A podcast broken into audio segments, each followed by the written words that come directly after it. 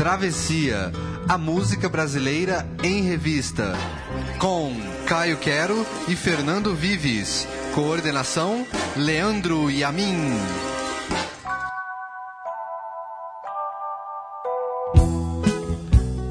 É tempo de carnaval, de bloco na rua, de samba na avenida, de festa no salão. As marchinhas se tornaram um dos principais símbolos da folia brasileira, um tipo específico de música carnavalesca. Elas são o tema de hoje do Travessia, a música brasileira em revista, aqui na Central 3.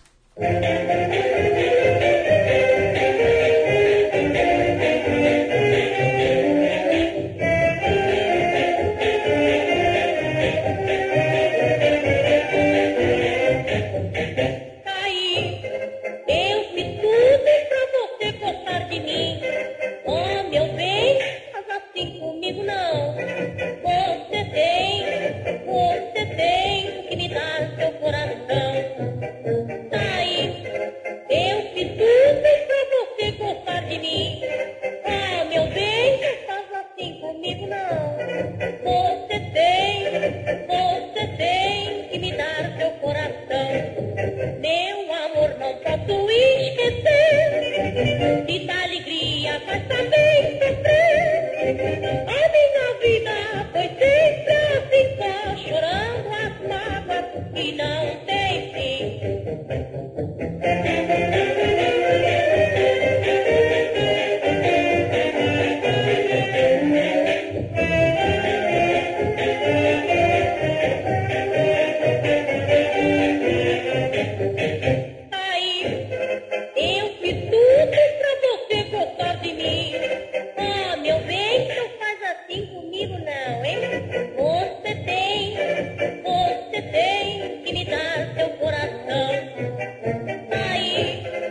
eu fiz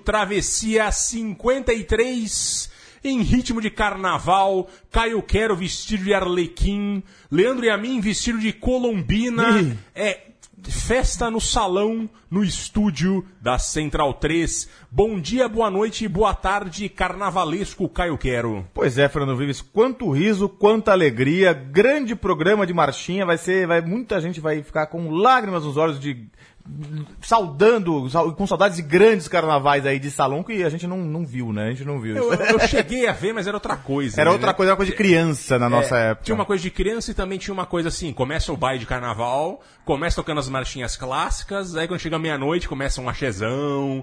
e Mas é bacana como voltou, né? Os blocos, como a gente, a gente sempre fala sobre a volta dos blocos no Rio de Janeiro, principalmente depois, e depois, principalmente no início, e depois em São Paulo, e como as marchinhas, essas que a gente vai ouvir daqui a pouco, elas voltaram voltaram bastante, as pessoas Sim. conhecem as marchinhas, né? E tem até essa polêmica de momento, que as marchinhas que são politicamente incorretas, e se elas cantam ou não cantam, se é válido ou se não é válido.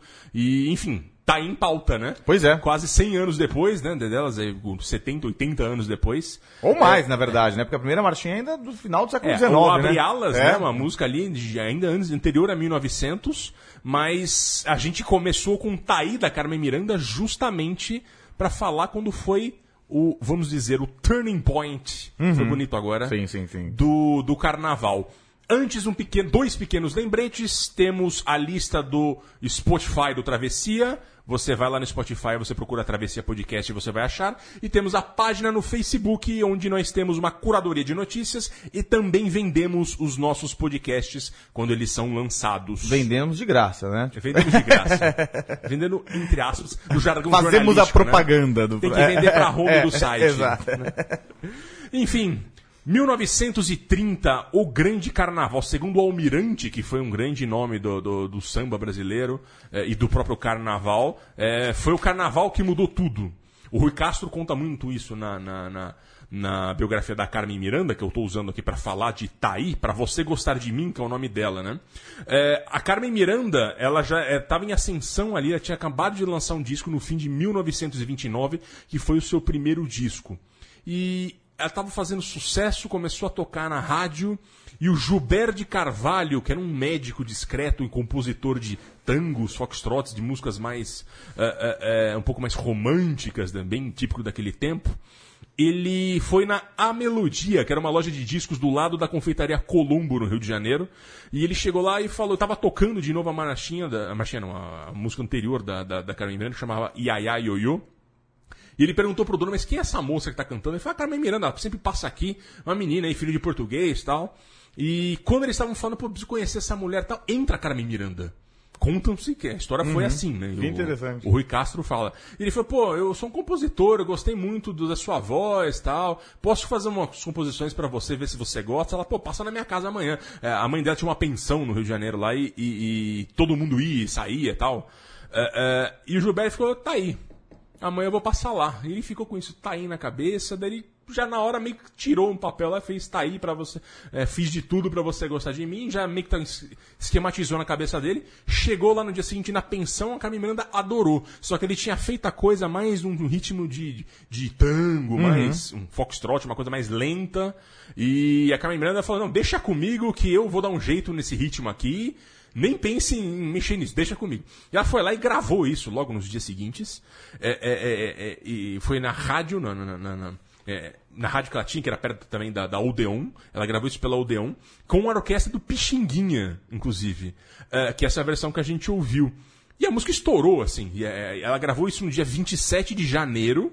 O carnaval foi no 1 de março. E, mas imagina o tempo. Claro, o- tinha um tempo, era sempre, sempre se lançava as marchinhas no, no final de janeiro, normalmente. Era Exatamente. meio comum para o pessoal já saber na época do carnaval, já cantando já. E tiveram que correr muito, porque. é, é, Imagina, a dificuldade que tinha isso e parece que se prensava em São Paulo. Então fizeram lá o acetato, tiveram a gravação, trouxeram para São Paulo, fizeram e botaram nas lojas já em fevereiro para conseguir bombar o negócio até 1 de março. E foi na, na semana do carnaval, começou a estourar e ela foi uma das marchinhas que mais tocaram.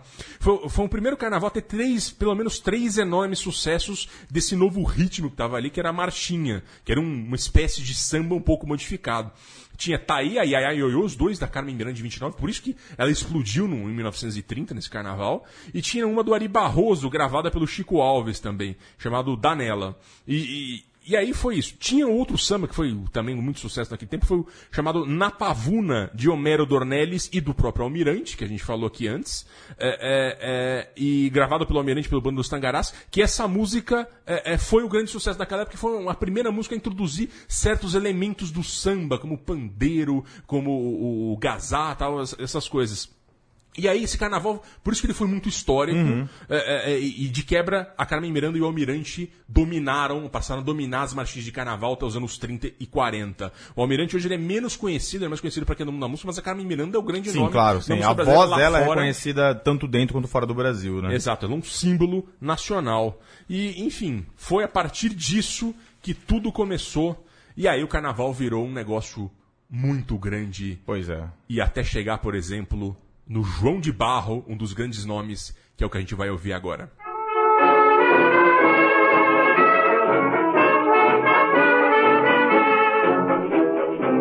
A estrela d'alva no céu desponta e a lua anda tonta com tamanho esplendor e as pra consolo da lua vão cantando na rua lindos versos de amor linda pequena, pequena que tens a cor morena.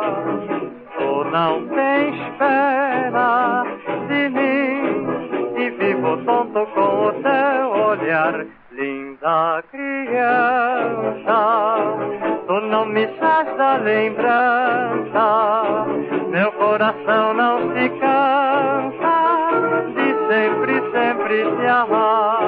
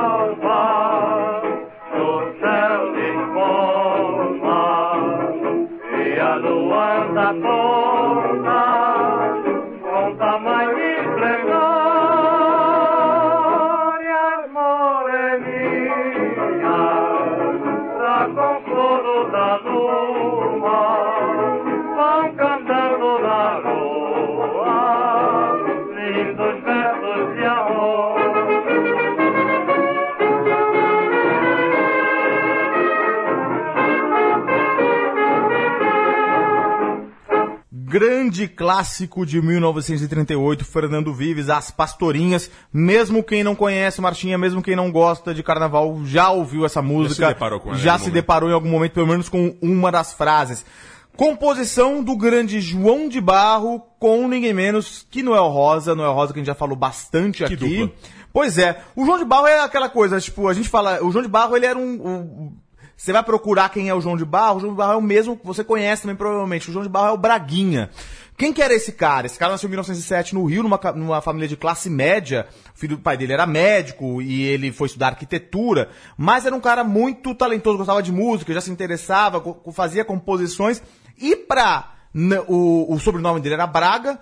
E começou a assinar como Braguinha, mas o pai dele ficou meio bravo com essa Uma história. família tradicional, né? Super tradicional. Samba era coisa de vagabundo. Pois é, vai trabalhar com música, vai ser artista. Então, no início da carreira dele, ele, como ele estudava arquitetura, daí tem um passarinho que faz sua própria casinha lá, João de Barro. Ele adotou esse pseudônimo. E foi com o, o pseudônimo João de Barro que ele fez, começou a participar de alguns conjuntos lá, e o mais importante dele, que já foi mudar de nome depois, que é um conjunto histórico na música brasileira, em 29 eles mudaram o nome pra é, Bando de Tangarás. E aí, foi aí que ele conheceu o Almirante e o Noel Rosa. O Noel Rosa fez parte do bando de Tangarás.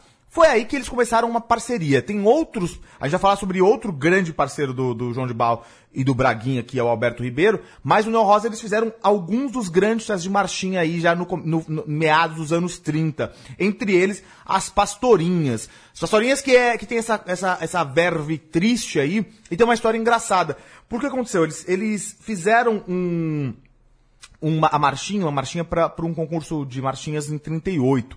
Marchinha classicaça, que todo mundo conhece, que é Touradas de Madrid, que é uma marchinha bem divertida, é, bem mais pra cima. A marchinha Touradas de Madri- Madrid ganhou o concurso de carnaval. Mas, e aí eu vou falar sobre um pouco sobre, sobre isso aí, sobre a- vou voltar um pouco, você estava discutindo sobre ritmo. É, a marchinha, a Tourada de Madrid, ela foi desclassificada, porque falaram, isso não é marchinha, isso é passo doble. Isso é uma- um ritmo estrangeiro, um ritmo espanhol, então foi desclassificada. Aí falaram, ah, é, então eles fizeram outra rapidinho, as pastorinhas e ganharam o mesmo concurso. Essa grande genialidade aí do Braguinha, que, é, que tem mais de 400 canções no nome dele, inclusive canções infantis, os disquinhos lá do Braguinha, e do grande Noel Rosa. Por que, que é importante a gente falar desse negócio do ritmo da marchinha? Ah, a marchinha não é samba. A marchinha, ela é um ritmo totalmente diferente. A primeira, como a gente já disse, ela foi, foi composta pela Chiquinha Gonzaga, no final do século XIX, 1898, a pedido de um cordão carnavalesco que chamava-se Rosa de Ouro, lá no Rio de Janeiro. Como que era o carnaval? No século XIX, o carnaval ele era, já era meio assim.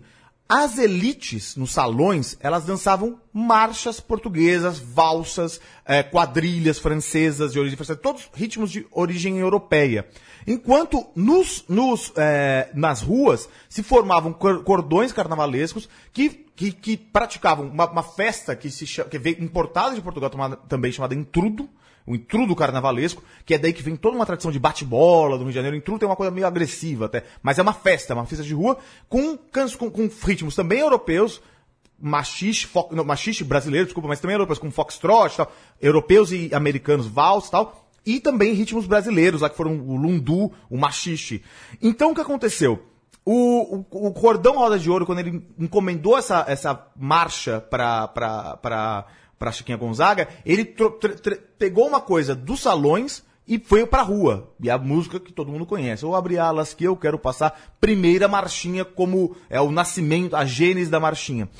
O que foi acontecendo depois? Os cordões eles foram perdendo força nas ruas do Rio de Janeiro para uma outra tradição, que não era o cordão, mas era o, o rancho. O rancho que era derivado é, dos pastoris, que eram uma, ti- tinha uma outra tradição. Enquanto o cordão, eles tinham uma tradição do intrudo, que era um, um cara que chamava Zé Pereira, que vinha com um bumbo na frente, é, que aí que vem também o, o- o surdo do carnaval, do samba, depois do samba, de- samba enredo, os, pastor, o- os, os pastoris e depois os ranchos, eles vinham com um instrumento de sopro, flauta, é, instrumento de corda, que é daí, é isso que a gente vê na marchinha. E aí esses ranchos se tornaram a coisa, a grande coisa do carnaval e as Pastorinhas é um exemplo dessas canções aí que se dançava na época, aí a partir dos anos 20, 30, A principalmente. chamada marcha rancho. Exato, marcha rancho, que é marcha por rancho. É, que, e que é um ritmo mais lento, né? Foi uma catego- categoria de marchinha que é mais lento. Exato. E que essa é provavelmente a primeira, né? Mas a gente vai, inclusive, tocar outras aqui. E ficou até os anos 60, muito forte essa, essa, essa tradição aí. Foi um pouco abandonada, mas voltou agora. É, voltou agora, no- especialmente nos anos 2010, começou nos anos 2000 ali. E não podia faltar o João de Barro, né? Pois é. Ele é o grande nome, mas ele vai voltar aqui daqui a Vai pouco. voltar. E a gente vai ouvir agora Silvio Caldas e Orquestra Odeon.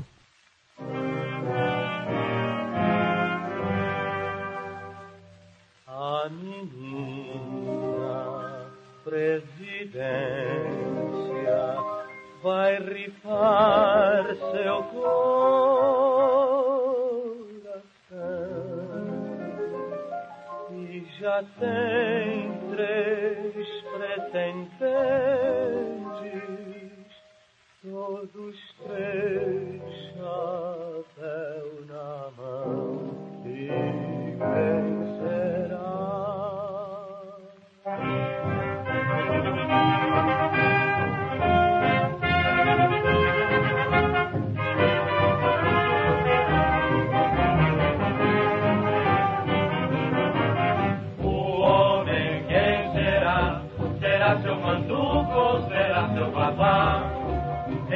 Dois meu coração balança porque na hora H quem vai ficar é seu GG. O homem quem será?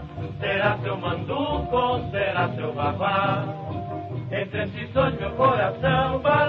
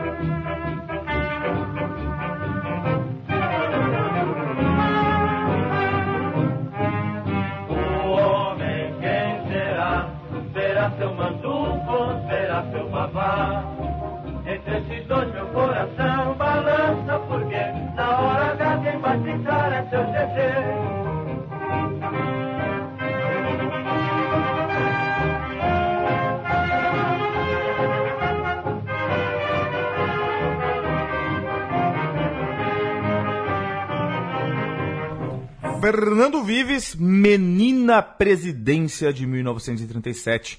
Composição do Nassara e Cristóvão Alencar e, como você disse, interpretado pelo grande Silvio Caldas.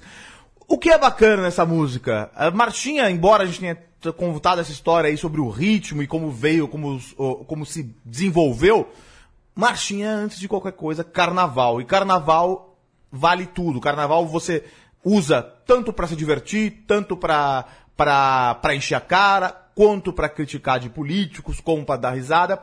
E essa é uma marchinha que é muito comum, não continua sendo comum. Sim. É marchinha que fala de política. Nesse caso é uma marchinha meio a favor de política, mas assim, mas até hoje tem marchinha contra o Lula, marchinha a favor do Lula, marchinha contra o Dória, marchinha a favor do Dória. Até hoje as- a- os blocos de carnaval são alimentados por marchinhas é, satíricas ou então que falam de política. E essa é uma das marchinhas importantes que, que se falou de, que, que falou de política. O Nassara, ele é um dos grandes compositores de marchinha também dos anos 30 no Rio de Janeiro. Ele ele era um cartunista também, né? Trabalhou em jornais. Famoso é um grande, cartunista da época. Famoso cartunista da época. E ele é o, o compositor dessa marchinha. O que que era? O jornal à noite, ele, ele no, no final de 36, ele fez um concurso falando assim para os compositores de marchinhas. Olha, é, tava chegando a Revolução, lembrar que a Revolução de 30 tinha acontecido. Tinha acontecido em 30, naturalmente. O presidente era Getúlio Vargas. E a- começou a se discutir a sucessão de Getúlio Vargas a- a- então.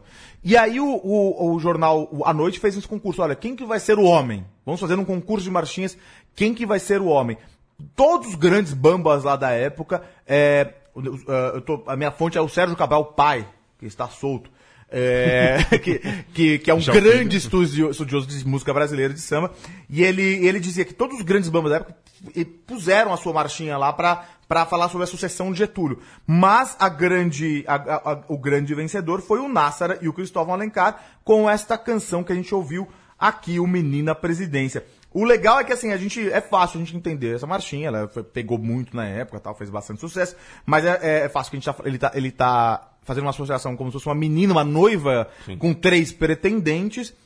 O, o, e é engraçado que eles já antecipam o que vai acontecer. Que é da Getúlio. Por quê? Exatamente, porque não deu Getúlio. Getúlio Getúlio deu um golpe, na verdade. Foi um golpe dentro do golpe. Primeiro golpe dentro do golpe. Foi o primeiro Brasil. golpe dentro do golpe, onde ele implantou o Estado Novo em 37, depois de uma farsa aí sobre uma, uma, uma ameaça comunista, tarará, o Getúlio continuou lá. Mas o Getúlio mesmo naquela época, ele estimulava, o Lira Neto conta muito bem na biografia do Getúlio, ele estimulava que pessoas, tanto é, partidários dele quanto seus adversários, eles se, eles se candidatassem a, candidatassem à presidência. Então, inclusive, o, o Zé Américo, que era um político paraibano importante, era o- ele se considerava, ou, se, ou considerava, são jornais, o, o, o, o preferido do Getúlio. En- Engraçado que ele nem é citado nessa música aqui. Ele dá três principais candidatos aí, olha. Olha, quem que a menina da presidência vai, vai, vai querer? Vai ser o São Manduca?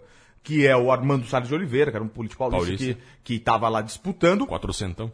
ou o Vavá, que era ninguém mais que o Oswaldo Aranha, partidário de primeira hora da, da Revolução de 30, ga, político gaúcho, diplomata, depois foi ministro das Relações Exteriores do Brasil, importantíssimo, foi um dos fundadores, um dos presidiu a sessão que criou o Estado de Israel na ONU. Mas eles estavam lá, tipo, eles estavam achando que eles estavam, além do Zé Américo, que era o preferidinho do Getúlio, tá- todo, todo, todo mundo estava achando que poderia concorrer à presidência. Mas a Martinha fala, olha, não vai ser nem o seu Manduca, vai dar, nem o seu Vavá, vai dar GG. E deu GG mesmo em 37, né? Era exatamente como o Getúlio gostava. Deixa todo mundo gostar do jogo, Exato. que ele vai lá e ganha no contra-ataque. Pois é, pois é. E é isso, a Martinha falando de política, né, Fernando Vives? Que, como você falou, é uma tradição até hoje. Exato. E a gente vai para um cara que era muito político, mas não exatamente aqui, que é Mário Lago e Roberto Roberti com a grande música Aurora.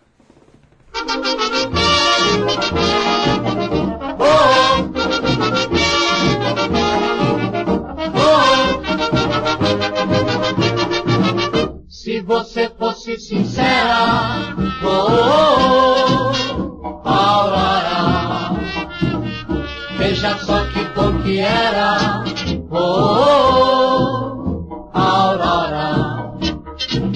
Se você fosse sincera, oh, Aurora, veja só que bom que era,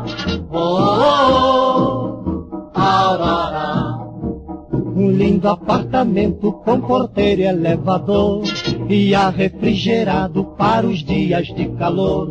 Madame, antes do nome, você teria agora. Oh, oh, oh, Aurora, se você fosse sincera. Oh, oh, oh, Aurora, veja só que bom que era. Oh, Aurora, se você fosse sincera. Oh, Aurora, veja só que bom que era. Oh, Aurora. Um lindo apartamento com porteiro e elevador e ar refrigerado para os dias de calor. Madame, antes do nome, você teria agora. Oh, oh, oh,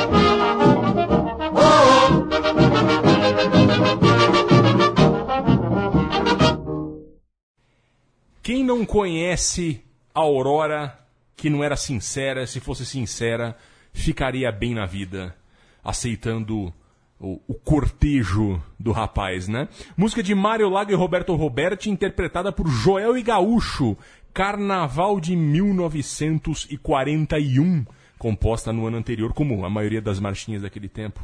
O, o Roberto Roberti, ele tinha o verso ali, começou a assoviar, e, e já tinha. Se você fosse sincera ou Aurora, e ficou pensando e não sabia o que fazer com aquilo. Ele foi lá visitar o Mário Lago, que era um. O Mário Lago que era um, é, um nome fundamental, da, não só da, da- da música, mas da TV brasileira. É um ator importante, militante do movimento comunista. Dramaturgo, tudo, um grande Sim, nome. Um grande nome do teatro também, né? E, e ele chegou lá pra ele e falou: Olha, o que eu faço com isso? E aí o, o Mário Lago completou a música, né? E deu pra essa dupla, Joel e Gaúcho, que fizeram vários sucessos, cantaram vários sucessos carnavalescos. O Joel de Almeida e o Francisco Rangel, que era o Gaúcho, Gaúcho de Cruz Alta. Talvez o segundo cidadão de Cruz Alta mais famoso, já que o primeiro é o Érico Veríssimo. E o Joel de Almeida, que era carioca, né? Eles já tinham cantado o Pirro Apaixonado de Noel Rosa no Carnaval de 35, também uma marchinha de carnaval muito famosa, né? E o curioso dessa música, que ela era uma, tinha todas as referências do mundo ali que mudava, o mundo urbano que mudava. Então, assim, o cara para conquistar a mulher, é, é, ele prometia as coisas modernas do momento, um apartamento com ar refrigerado. Ninguém morava em apartamento ali na virada dos anos 30 pro 40. Muito menos com ar refrigerado. né? Exatamente, não, ar refrigerado. Eu sou um Que luxo. maravilha. Nem, ho- nem hoje, hein? Tem gente que hoje. Aqui em São Paulo nem todo mundo tem, pouca gente tem, inclusive. Mas o fato é que é, é, é, aquele, a virada dos anos 30 para 40 né, foi- teve um boom de construção de prédios no centro de São Paulo, no centro do Rio, Copacabana. Tanto que os grandes apartamentos maiores aqui em São Paulo tem 200, 300 metros quadrados no centro, que não tem garagem, porque pouca gente tinha carro daquele momento. É, e o ar refrigerado, como você falou, que, meu, era uma grande invenção da humanidade naquele momento. Então é, é curioso, é, uma- é- é datado, ele explica bem um contexto daquele momento, que é o cara tentando oferecer uns bens aí pra cortejar a moça. Nossa, mas é impressionante, tava, perceb... tava pensando agora, como essa, como as pastorinhas, como a próxima que a gente vai ouvir, elas são músicas que parecem que, tipo, sempre existiram, que são canções de Niná, que todo mundo conhece essas É. músicas, assim, sem mesmo sem nunca ter ouvido, É né? tipo referência de frase da Bíblia, né? Aquela que sempre teve lá, né? Exato, exato, é. é. Tipo, a Aurora. Todo mundo conhece a Aurora, né? O cara pode ser só gostar de black metal escandinavo, ele conhece a É, Aurora. exato, né? exato. Enfim, agora a gente vai pra outra clássica disso, que é Chiquinha Bacana. Chiquita Bacana, aliás. Chiquita bacana.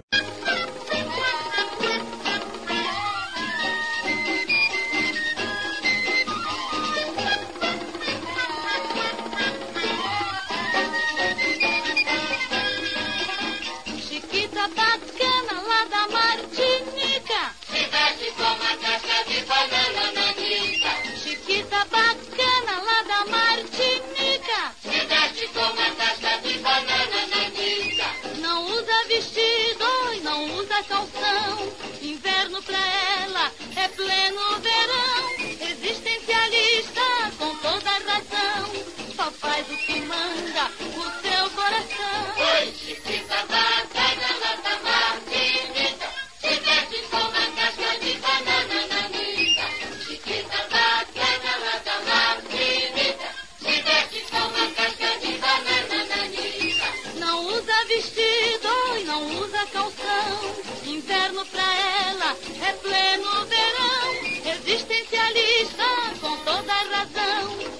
faz o que manda o seu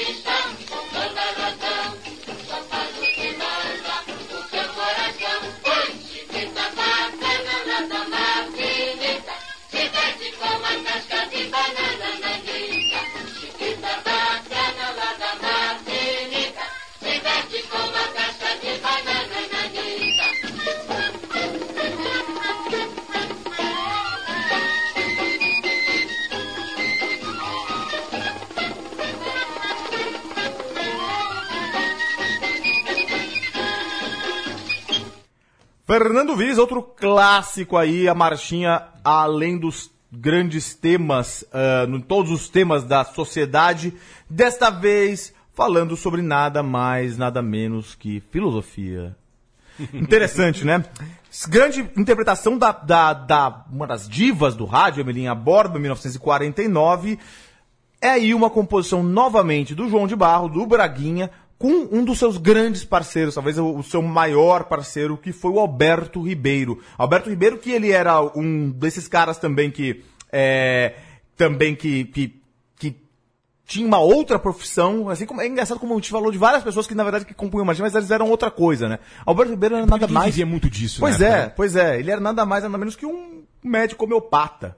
Ele era um homeopata, conhecido por ser um cara muito caridoso, inclusive depois ele ajudava as pessoas, tem dia de graça e tal. Mas também um assíduo frequentador lá do Café Nice, Café Suíço, lá no, no centro do Rio de Janeiro, onde ele conheceu João de Barro Braguinha, de quem se tornou um grande parceiro. Ele também foi parceiro do, do Nassara, ele foi parceiro do, do, do- até do Radamés Inhatali, ele, ele fez marchinha com, com Inhatali. Todo mundo Então- da Feniz que bebia acabava compondo alguma coisa em algum momento da noite. Pois é, né? exatamente. E aí ele também tinha um bloco de carnaval aí chamado Só de Tanga. Eu não queria imaginar muito essa cena aí.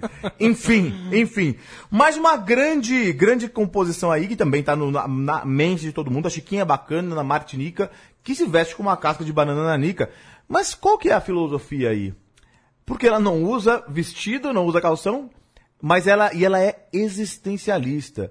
Olha aí, ó. é- é- é- é- quando eles fizeram a dupla, fez essa coisa, eles queriam fazer uma, uma sacanagem com uma das modas do, do momento entre os jovens lá, que era o existencialismo do Jean-Paul Sartre, da, do Albert Camus, e que era uma moda é, intelectual entre a classe média brasileira. Que explodiu na França logo no pós-guerra. Exato, e o Sartre, inclusive, veio visitar o Brasil de tanto- tantos fãs que ele tinha aqui.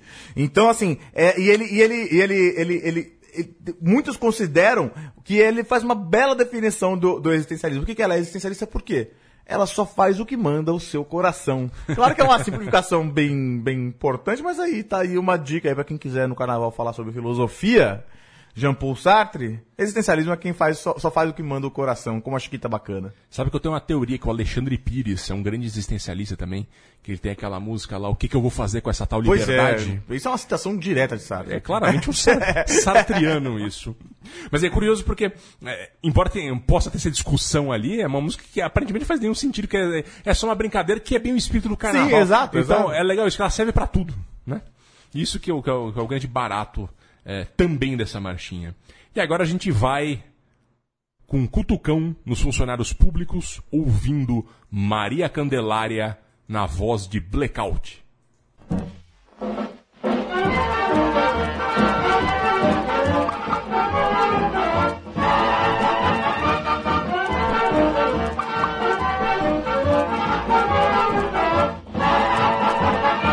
Maria Candelária é alta funcionária, saltou de paraquedas, caiu na letra O.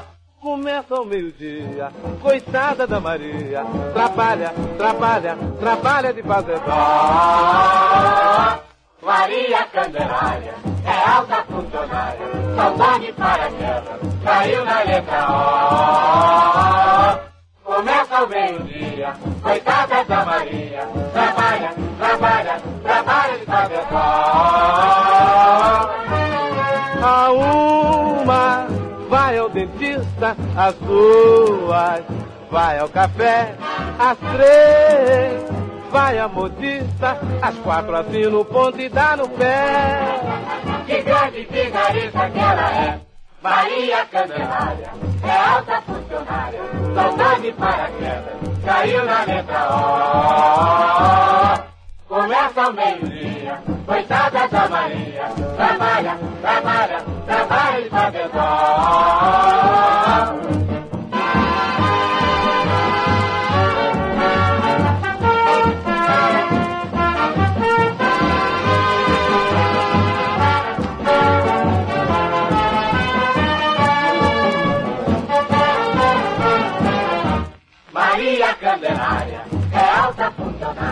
saltou de paraquedas, caiu na letra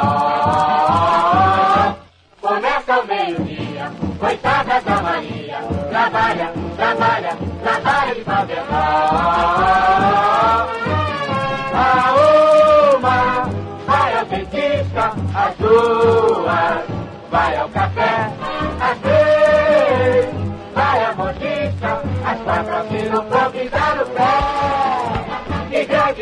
vigarista que ela é.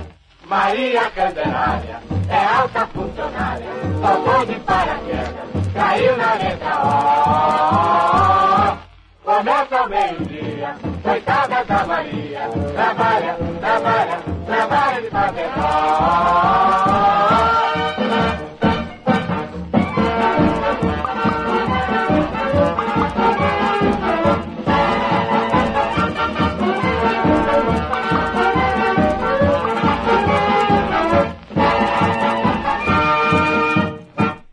Clécius Caldas e Armando Cavalcante na voz de Blackout, Maria Candelária, que é uma crítica diretíssima a uma espécie de funcionário público que era muito comum naquela época, que era o funcionário público. Até hoje existe, né, em vários lugares do Brasil, que é o funcionário público que não faz nada, que bate o ponto, mas não trabalha. Então ele conta ali o, o- a, a- a curiosidade da funcionária que a Maria Candelária, que começa ao meio-dia o expediente, ou seja, tarde, muito tarde, mas a uma vai ao dentista, às duas vai ao café, às três vai ao modista. Eu adoro essa palavra modista, Modista, né? né? Uma coisa tão antiga. E às quatro assina o ponto e dá no pé. E termina dizendo que grande vigarista que ela é. É, é, então era bem uma crítica direta. Cu- Curiosamente, ser funcionário público naquele tempo não tinha concurso, né? As pessoas tinham que ser indicadas e você conhecia alguém, você ia. Mas também tinha um grande problema, que muitas vezes, em muitas épocas ali, o funcionário público não recebia nada. Aliás, desculpa, ele recebia o salário, mas muitas vezes atrasava o salário. Pois é, Que é era o um que problema. voltou a acontecer, É, né? pois é. Mas não era um grande negócio, não era estável assim como é hoje. Mas pelo menos o cara chegava lá, punha o paletó, né? Que tem aquela Exato. expressão, né? O Carlos Drummond de Andrade fazia muito isso. Ele punha o paletó lá na, na, na cadeira dele e ia embora. Exatamente. Depois só voltaram pra pegar o paletó. Exatamente, porque ele bateu o ponto lá, ele É. tá com o nome, tá indicado, tá beleza.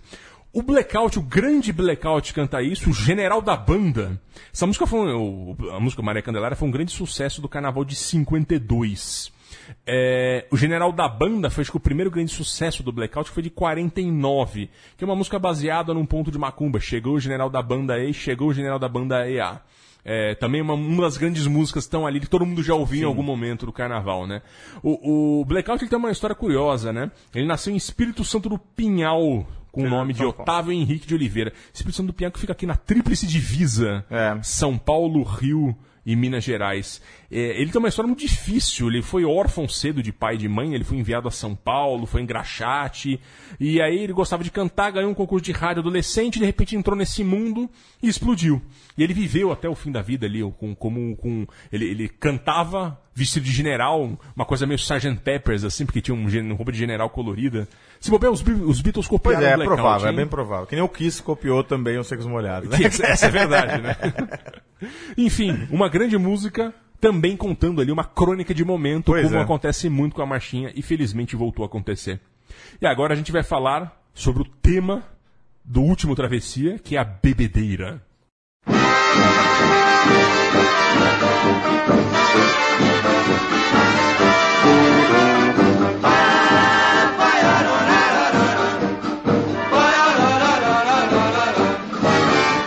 Chegou a turma do funil, bebe, mas ninguém dorme no ponto.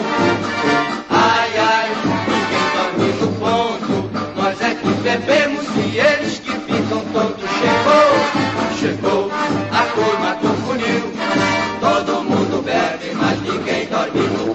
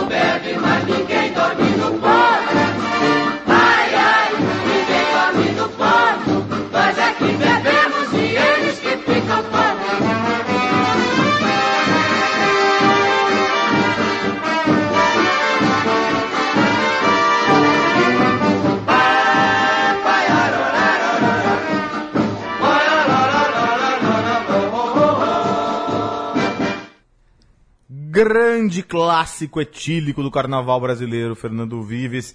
Turma do Funil, 1956.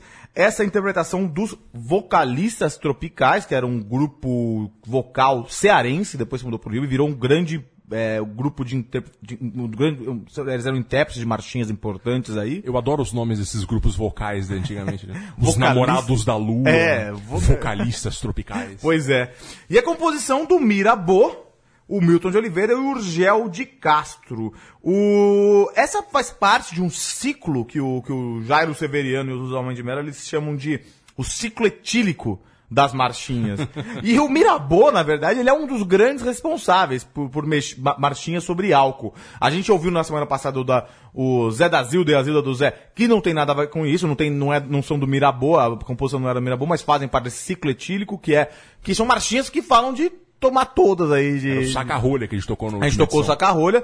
E agora a gente tá ouvindo essa aí, Turma do Funil, que é um clássico, também todo mundo conhece, tem várias partes. Olha, eu tô pagando, ninguém tá nada, é o meu dinheiro, ninguém tem nada, tem nada com isso. Que foi Virou um citada bordão, várias né? vezes, exatamente. Turma no Funil, é, é, é, ninguém dorme no ponto. Todas essas coisas são, são coisas que ficaram no nosso é, imaginário, nossa fala aí do dia a dia, mas que estão dessa, dessa marchinha aí do Mirabô. Mirabô, que nasceu no Espírito Santo, em Alegre, em 1924, e ele, ele é um. Ele gostava muito de, de, de dessas marchinhas, ele, além de outras marchinhas que ele fez que eram importantes, mas a- a- o grande sucesso dele talvez seja a marchinha que também todo mundo conhece, que não tá aqui, mas que é cachaça. Você pensa que cachaça é água, cachaça não é água, não. Composição aí do Mirabô também. E você, você vê como ele gostava disso aí? Ele, ele, ele também fez uma que foi depois gravada pela mulher dele, Carmen Costa, que é, também chamava Tem Nego Bebo Aí.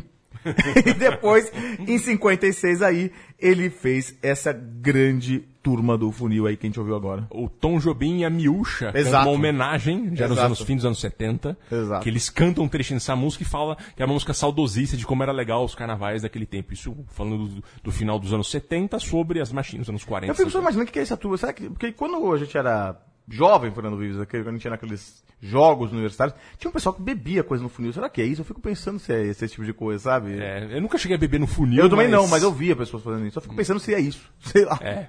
Bom, a gente bebia bastante, mas não é no funil, né? e agora a gente vai voltar para uma marcha rancho chamada Máscara Negra do Clássico. Zequete.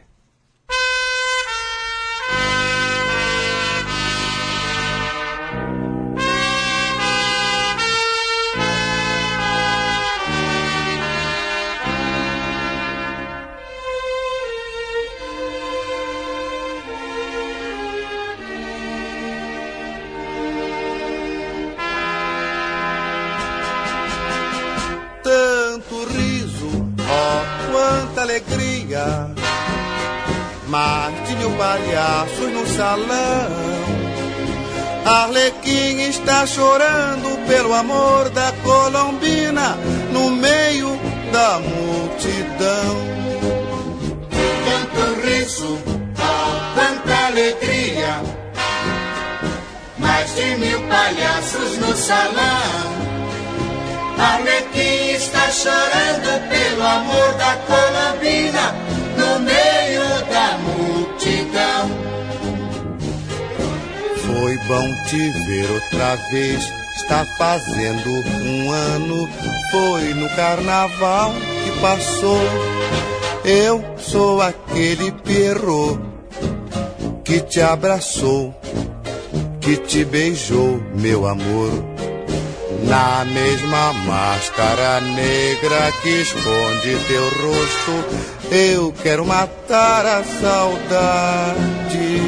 Vou beijar-te agora, não me leve a mal. Hoje é carnaval. Vou beijar-te agora, não me leve a mal. Hoje é carnaval. Vez, está fazendo um ano. Foi no carnaval que passou. Eu sou aquele Pierrot que te abraçou, que te beijou, meu amor. mesma máscara negra que esconde teu rosto. Eu quero matar a saudade. Vou beijar-te agora, não me mão. Hoje é carnaval. Vou beijar-te agora, não me leve a mão. Hoje é carnaval. Tanto riso, oh, quanta alegria. Mais de mil palhaços no salão. Arlequim está chorando pelo amor da colombina no meio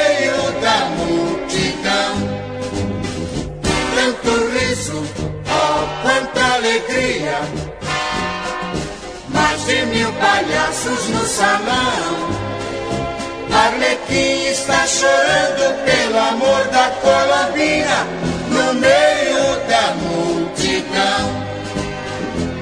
No meio da multidão.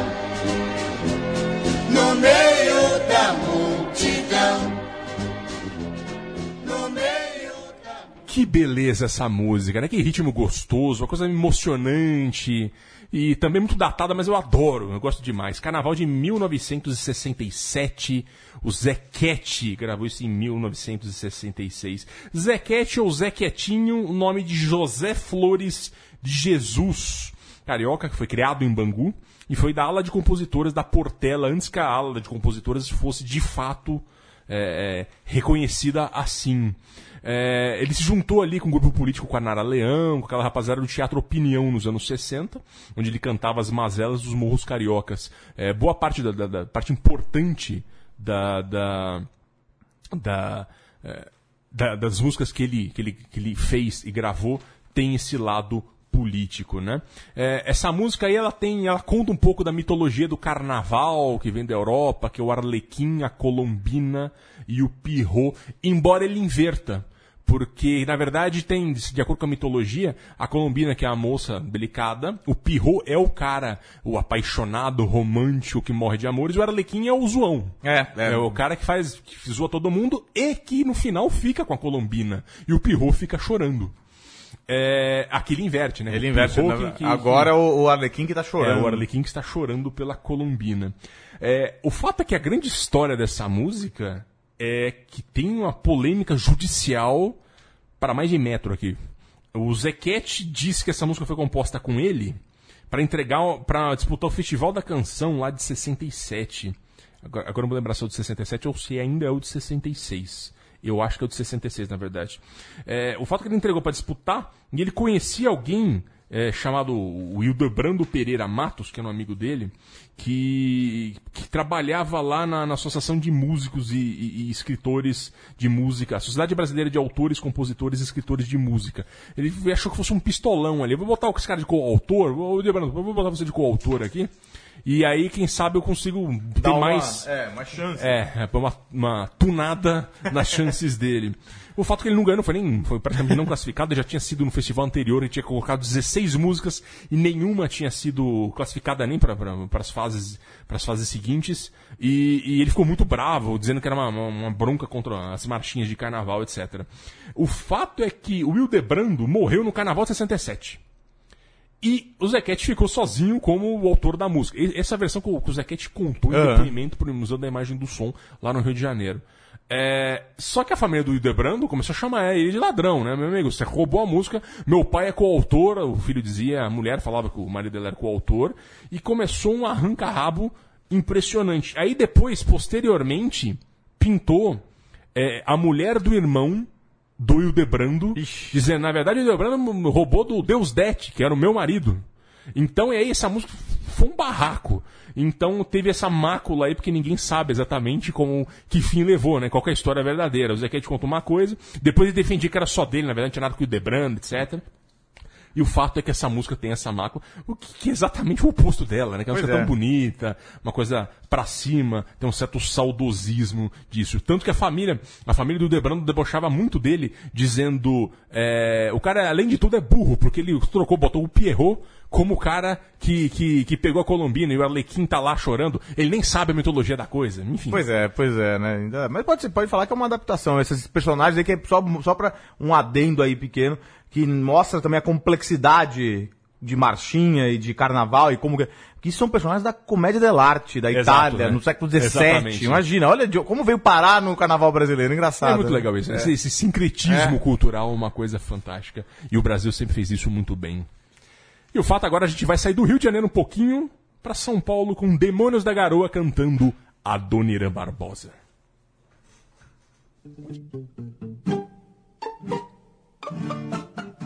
Vila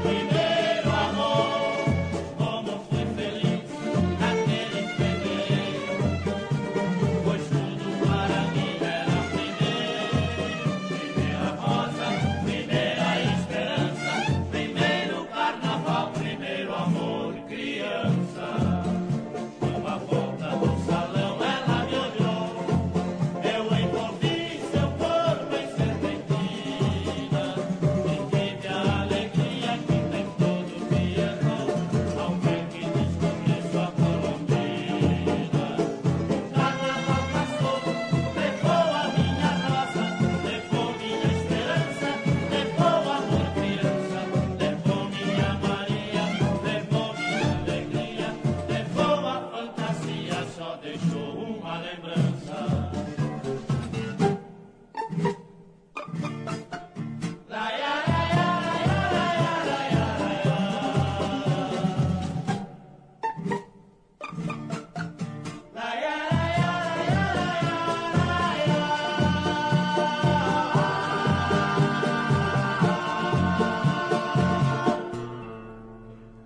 Você é brilhante, um grande conhecedor do MPB, mas às vezes você é impreciso. Porque isso é claro, é de São Paulo, mas mais especificamente da Zona Leste de São Paulo, Vila Esperança. Pra quem não conhece esse lugar aprazível aí, do lado lá do metrô Vila Matilde, perto de onde eu e Leandro e a mim fomos criados, jogando bola na rua, bolinha de gude, essas coisas. Mas, porém, você sabe onde nasceu o Adoniran Barbosa, né? Sim, sim, não é, foi Nasceu na grande Jundiaí, cidade de Valinhos, que muito antes, três séculos antes do Adoniran Barbosa, era Jundiaí. Pois é, três séculos antes da Adoniran Barbosa. Enfim, grande clássico que o Adoniran é, com- compôs essa música aí para um concurso de carnaval da TV Tupi. É, infelizmente ficou em segundo lugar, ficou em segundo lugar Vila Esperança, mas é uma marchinha, é uma marchinha que é a primeira marchinha que a gente tá aqui que não é uma marchinha carioca, é uma marchinha paulistana, né? Uma paul- paulista. É uma marchinha por quê? A gente tem toda essa coisa de Madrid é marchinha não? É marchinha porque você vê a marcação, pam, pam, pam, pam, pam, é uma marcha. A marchinha, você tem que lembrar que vem de uma marcha militar, É, né? é uma coisa marcial. É uma coisa marcial. Então é uma marchinha que fala sobre o primeiro amor dele na Vila Esperança. Eu me lembro ainda, não sei se a mim vai lembrar, Tinha, quando eu era criança, ainda tinha um carnaval lá na Vila Esperança, lá que é perto do metrô Vila Matilde. Tinha, a Nenê desfilava lá é, depois do carnaval. E aí eu, meu pai contava pro meu avô que lá era um carnaval muito tradicional da Zona Leste. Então todo mundo da Zona Leste, é, do Brás, da Moca, tá, ia, ia pra, pra- Porque o desfile lá do, do- das escolas aqui do centro ninguém ia. Então tinha um bloco de carnaval lá, tinha escola de samba, tinha um, um carnaval importante na Vila Esperança, onde a Dona Irã encontrou seu primeiro amor, Maria Rosa aí. É muito bacana, é muito bonitinha essa música, né? É muito bonitinha. E tem a voz do Demônios da Garoa. Exato, a interpretação Que quem, do Demônios da Garoa aqui. isso é Quem, quem melhor cantou Dona Irã, eu acho, né? Pois é, sempre, né? E agora a gente vai encerrar o Travessia com uma grande polêmica também. Que na verdade é uma, uma marcha rancho maravilhosa. Acho que todo mundo conhece também, que é a Bandeira Branca na voz da Rio Clarense Dalva de Oliveira. Esse foi o último grande sucesso dela em 1970 e aqui tem polêmica para mais de metro, porque na verdade a vida da Dalva de Oliveira foi muito polêmica, né? É, a Dalva de Oliveira ela foi casada com Orivelto Martins, que era um grande compositor dos anos 40, e, e, e ela formava com ele, com Nilo Chagas, o chamado Trio de Ouro, no qual Orivelto era o cara que pux- puxava, né?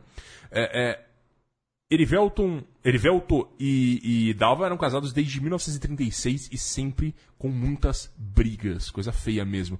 Por exemplo, ao saber que Dalva estava grávida mais uma vez, já tinham dois filhos, inclusive o Peri Ribeiro, que foi cantor, é, ele, quando viu que ela estava grávida a terceira vez, quando ela contou, ele agrediu a Dalva socos e pontapés, a ponto dela rolar da escada e perder Nossa o bebê. E em outra oportunidade, a Dalva arremessou um cinzeiro de bronze na cabeça dele, que teve que ir pro hospital. Então, assim, sempre foi essa, essa dinâmica, entre aspas, dinâmica não dinâmica, vamos dizer assim. É, o fato é que o Erivelto sistematicamente traía a Dalva, ela era super insegura, ela era uma roceira ali do interior de São Paulo, e, e foi ele que tirou dessa vida e sempre jogava isso pra ela, ah, você vai largar de mim, mas fui eu que tirei dessa vida, etc. Fui eu que coloquei você onde você está. Quando eles se separaram pra valer em 51, é, o Erivaldo chegou para a gravadora e falou: Eu quero botar uma nova Dalma, uma nova cantora. E a gravadora falou: Não, não, você não tá entendendo. A gente vai gravar com a Dalva e vocês estão fora. E aí o Erivaldo ficou louco. E aí, é, aí deram. Como, a, a imprensa alimentava muito isso naquele momento.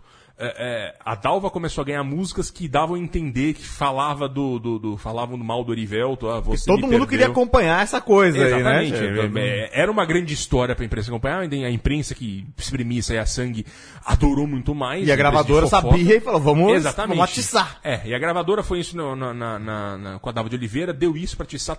É, Ela vendeu mais disco, consequentemente, falando da- das mazelas que ela passou com o Erivelto, sem citá-lo diretamente. O Erivelto, ao mesmo tempo, fez, foi por outra gravadora concorrente, fez as músicas dizendo que.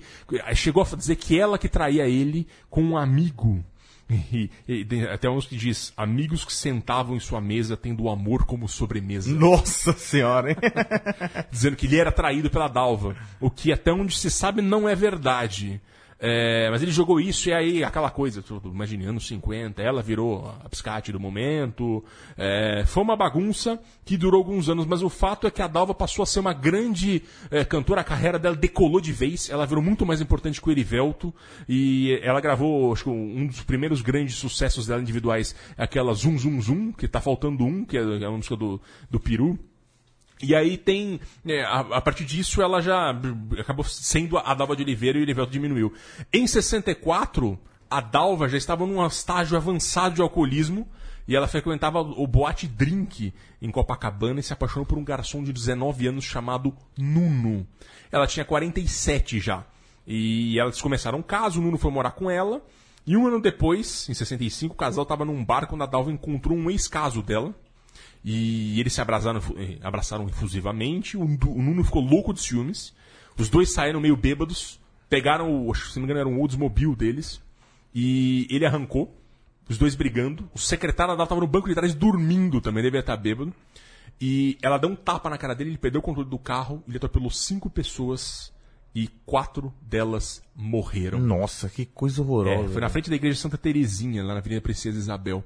E aí foi assim, a Dalva ficou completamente desfigurada, quebrou a bacia dela, e só que ela não morreu. E aí tem, tem um componente muito pior, que é a Dalva de Oliveira, é, é, o, o Nuno viu que a Dalva tava lá, achou que ela tava morta, tentou botar ela no volante pra dizer que ela tava dirigindo, e aí ela tava só inconsciente, depois ela viveu. É uma história escabrosa, Nossa assim, uma coisa terrível. O fato é é o seguinte, ela fez várias plásticas depois, é, é, é, ela não tinha dinheiro para pagar os tratamentos e, e nem o hospital. Aí ela vendeu todos os direitos dos grandes sucessos dela, ela vendeu pra gravadora e a gravadora deu dinheiro e ela conseguiu pagar as contas.